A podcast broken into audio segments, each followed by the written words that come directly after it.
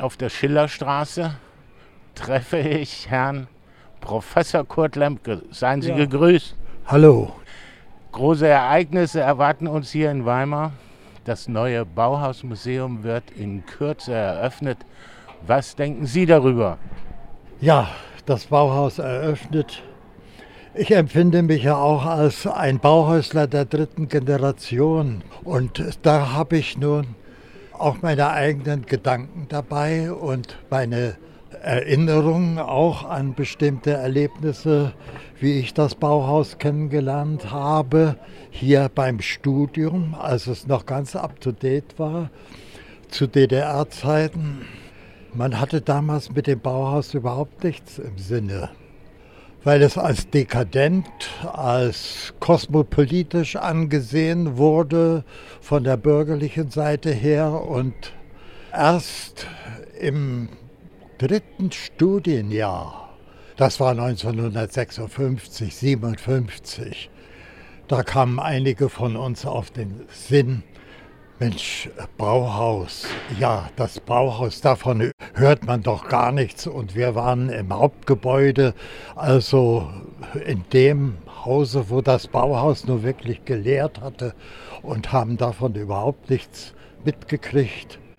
Da haben wir dann die Geschichte selber nachgesehen und schrittweise kam ich dann dazu, auch mit der Veränderung der Architekturauffassung, die damals mehr so vom nationalen Kulturerbe ausgegangen war, weil ehemalige Bauhäusler, deren Wirken in der Vergangenheit umstritten war, aber doch einer parteilichen Linie folgten, wie Hensemann, Paulik und andere. Hensemann der ja 1946, 47 hier die Hochschule für Architektur und Bauwesen eröffnet hatte und also wirklich das Bauhauserbe fortsetzen wollte, dann nach Berlin ging und Paulik dann die Stalinallee mit Hensemann zusammenbaute, Professor Paulik. Darf ich noch eine Frage dazwischen stellen? Es geht ja aus Ihren Ausführungen hervor, Sie sind Hochschullehrer gewesen und Ja, äh, zwar der Architektur. ja. Diese Eröffnung des neuen Museums bedeutet für Sie ja sozusagen nichts Neues. Sie kennen das Gebäude ja schon, da Sie in der Lage sind, Pläne zu lesen. Was halten Sie denn von diesem neuen Museum? Zunächst mal habe ich ja wenig davon gehalten. Ich war eigentlich einer von denjenigen, die äh, gedacht haben, wozu diesen Neubau machen, wenn in der Nachbarschaft, wo jetzt das Museum steht, eigentlich ein fast leeres Gebäude geeignet sein könnte, dies als Museum aufzunehmen, also ein neues Bauhausmuseum in einer alten Verpackung.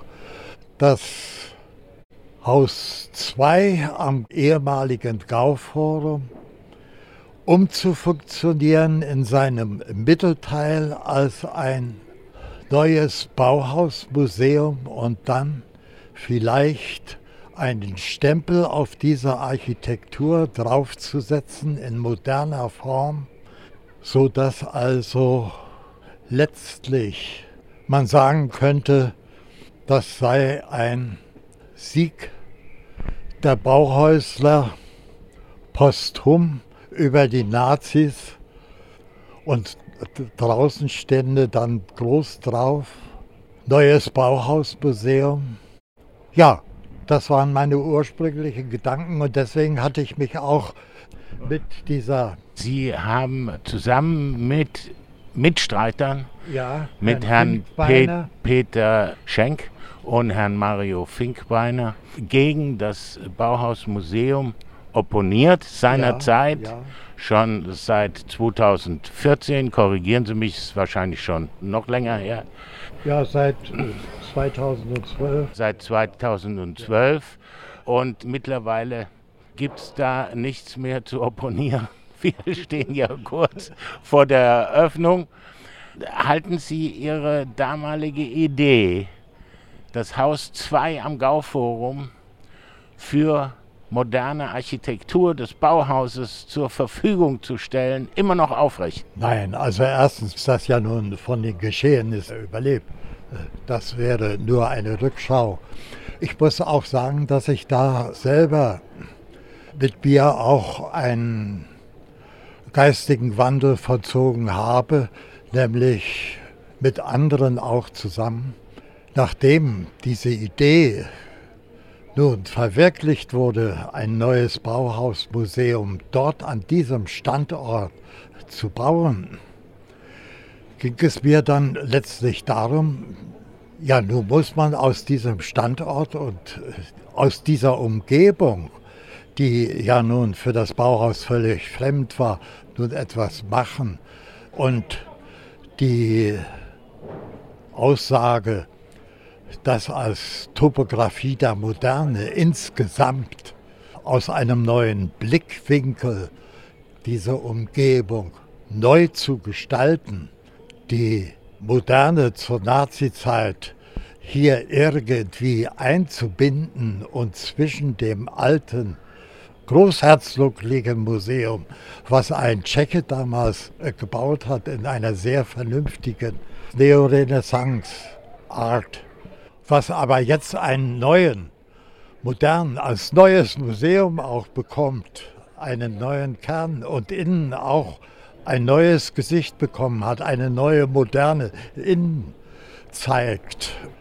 In diesem Sinne auch das Haus 2 was nun zwischen diesem Gebäude und dem neuen Bauhausmuseum, was eigentlich in sich verschlossen ist und ganz hart in einer neuen, ja sagen wir ruhig, Kastenarchitektur neben dem Gauforum steht, an der südwestlichen Ecke, das nun entsprechend umzugestalten, auch nach außen hin zu zeigen, in dem Mittelteil also im Moment, Sie wollen das Haus 2 umgestalten. Ja, das Haus 2 entsprechend umgestalten, dass es in dieser Spanne zwischen dem jetzigen neuen Museum und dem Bauhausmuseum auch eine zeitgemäße Aussage vermittelt. Das halte ich jetzt für wesentlich und für sinnvoll. Und dafür setze ich mich auch im Augenblick ein. Sie sind Architekt. Die Architekten gebrauchen moderne in einem ganz anderen Sinne als andere Berufe. Für einen Historiker zum Beispiel beginnt die Moderne mit dem Ende des Mittelalters. Da ist die Renaissance bereits die Eröffnung der Moderne.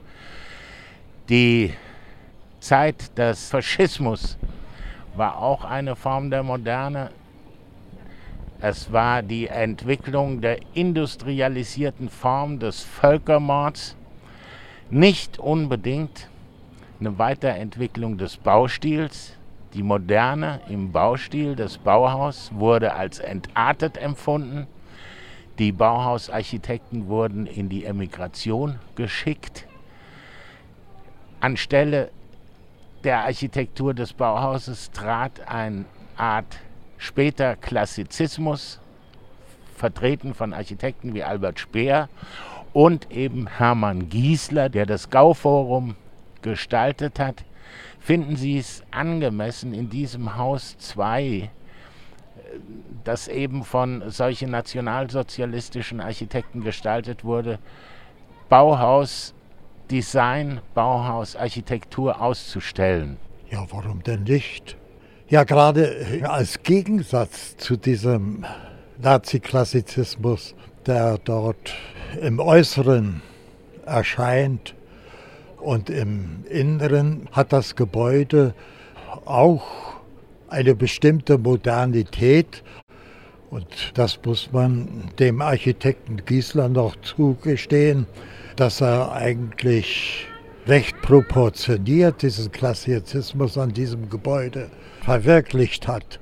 Ja, das Gebäude kann ja nichts dafür, dass es letztlich Nationalsozialisten. Na, es ist eine gigantomanische Herrschaftsarchitektur, die dem äh, Passanten, dem Bürger Angst einjagt. Nein, das kann ich von diesem Gebäude nun keinesfalls sagen. Es sollte ja auch gar nicht mal Angst einjagen. Es war ein Gebäude der DAF, also der Deutschen Arbeitsfront. Da sollten ja die Werktätigen unter den Nazis auch ihre Kunst eigentlich verwirklicht sehen. Und sie sollten auch selbstständig dort Kunst zwar im nationalsozialistischen Sinne produzieren, aber es war ja als Ausstellung auch für Massen gedacht und sollte ja ihnen auch in einem bestimmten Umfang unter der nationalsozialistischen Ideologie gesehen, ihnen als Volk gehören mit in gewisser Weise. Herr Professor Lemke, würden Sie mit mir übereinstimmen, wenn ich sage, die NS-Architektur des Gauforums und die Bauhausarchitektur sind zwei gegensätzliche Auffassungen? Das schon. Wir müssen heute eben mit der Nazi-Architektur fertig werden und äh, diese Gebäude sind heutzutage ja auch unsere Gebäude. Sie dienen ja auch unserer Gesellschaft jetzt. Wir müssen ihnen dann auch einen entsprechenden Charakter geben, allein dadurch, dass wir durch die funktionelle Umgestaltung äußerlich ästhetisch, naja, sehen Sie mal, wie ist das denn mit den Kirchenbauten? In der Vergangenheit gewesen und auch heute noch. Die äh, große Hagia Sophia war ursprünglich ein christliches Gebäude. Ja? Entschuldigung, wir schweifen etwas ab. Ich stimme Ihnen zu, dass die Gebäude, die im Nationalsozialismus errichtet worden sind, weiterhin genutzt werden müssen. Ich äh, meine keineswegs, dass die abgerissen gehören. Es ist nur schwierig, sie als Architekturmuseum für das Bauhaus zu nutzen. Nein, das nicht. Man kann ja nun nicht Architektur in das Gebäude künstlich irgendwie da hineinbringen. Man könnte höchstens Zeichnungen und alles, was im Bauhaus auch ausgestellt wurde und was Bauhausarbeiten waren, das allein schon würde reichen um die Nazi-Architektur nur als eine genutzte Hülle einzusehen. Und äh, so konkret ist ja nun die Nazi-Architektur ja auch nicht.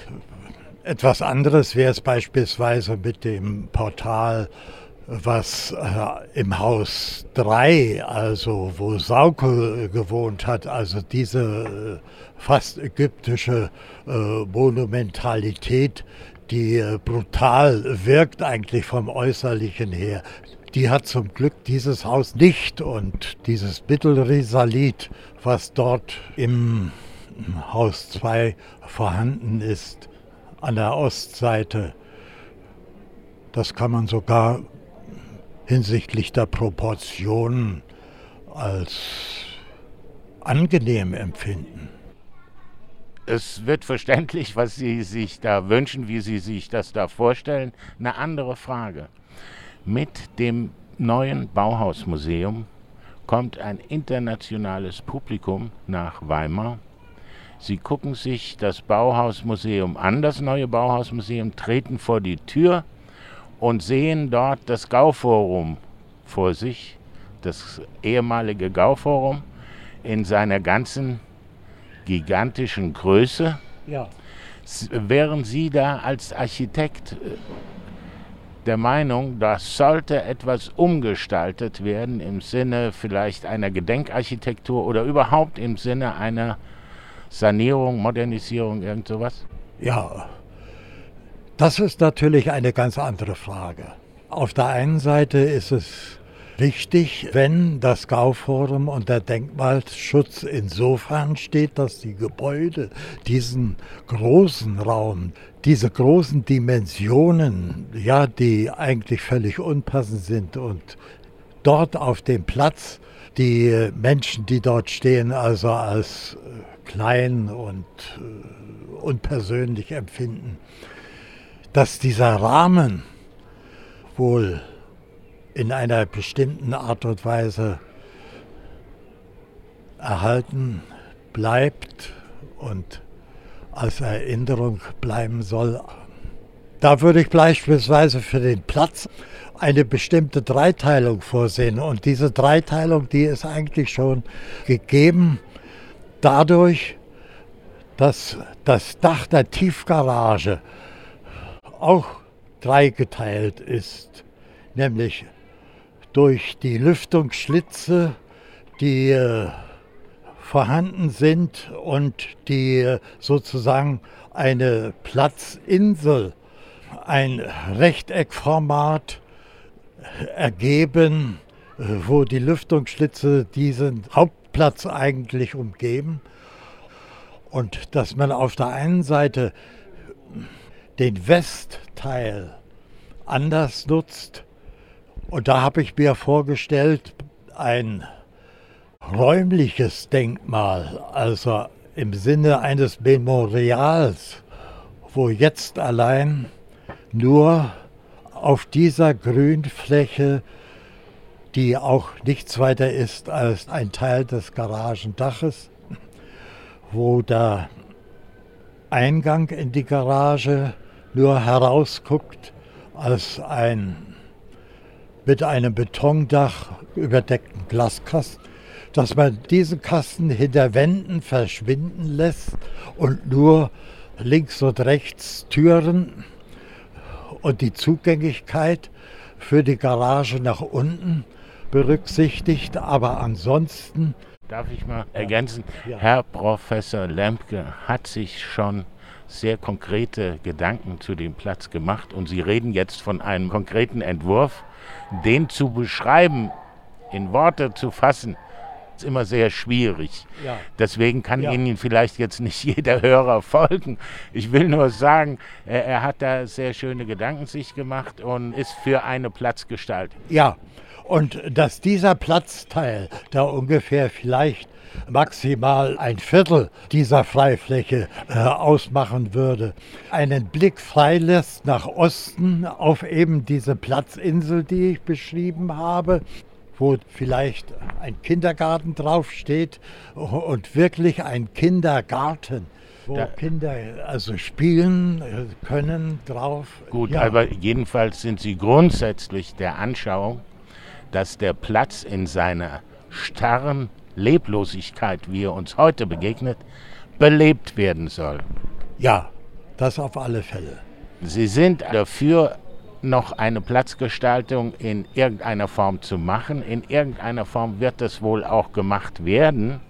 Wir stehen da nicht am Ende einer Diskussion und wir werden die Dinge verfolgen und werden sie auch noch weiter diskutieren. Sie stehen ja, zur Verfügung. Und nicht allein diese Variante, sondern vielleicht auch noch eine oder zwei andere Varianten, beispielsweise, dass man gar nicht ein Gebäude noch mit darauf stellt, sondern diese ehemalige Halle, die jetzt mehr oder weniger gut oder schlecht verkleidet ist, völlig öffnet, vielleicht auch in Glas und diese terrassenartige Schichtung mit dieser großen Terrasse ganz anders nutzt.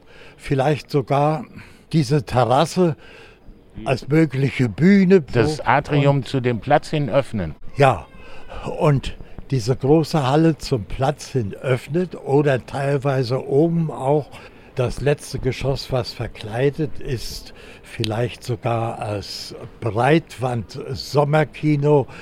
Also sehr schöne Ideen, die Sie da entwickeln. Je, jedenfalls, man, man, man merkt Ihnen an, ein kreativer Geist ist hier Sie, okay, Sie, Sie, können, Sie können Ideen entwickeln ohne Ende vermutlich. Wir werden es weiter verfolgen. Herr Professor Lemke, noch eine ganz persönliche Frage zu den gegenwärtigen Dingen. Werden Sie sich zu der Eröffnung das neue Bauhausmuseum anschauen? Aber natürlich, ja, das gehört doch dazu. Ich hoffe, wir werden uns sehen und später nochmal darüber reden. Okay, das würde mich freuen. Dann könnte ich vielleicht auch ein bisschen mehr und detaillierter Ihnen noch das beschreiben, was ich vielleicht für den Platz noch im Weiteren mir so ausdenken. Also es wird nicht nur Ihr Problem sein, diesen Platz zu gestalten. Ich fürchte, die Weimarer werden da noch ganz schön dran zu kauen haben. Und das wird eine öffentliche Diskussion, die uns noch eine lange Weile verfolgen wird. Ja, das würde ich auch sagen. Herr Professor Kurt Lemke, ich danke Ihnen für das Gespräch. Bitte, gern geschehen.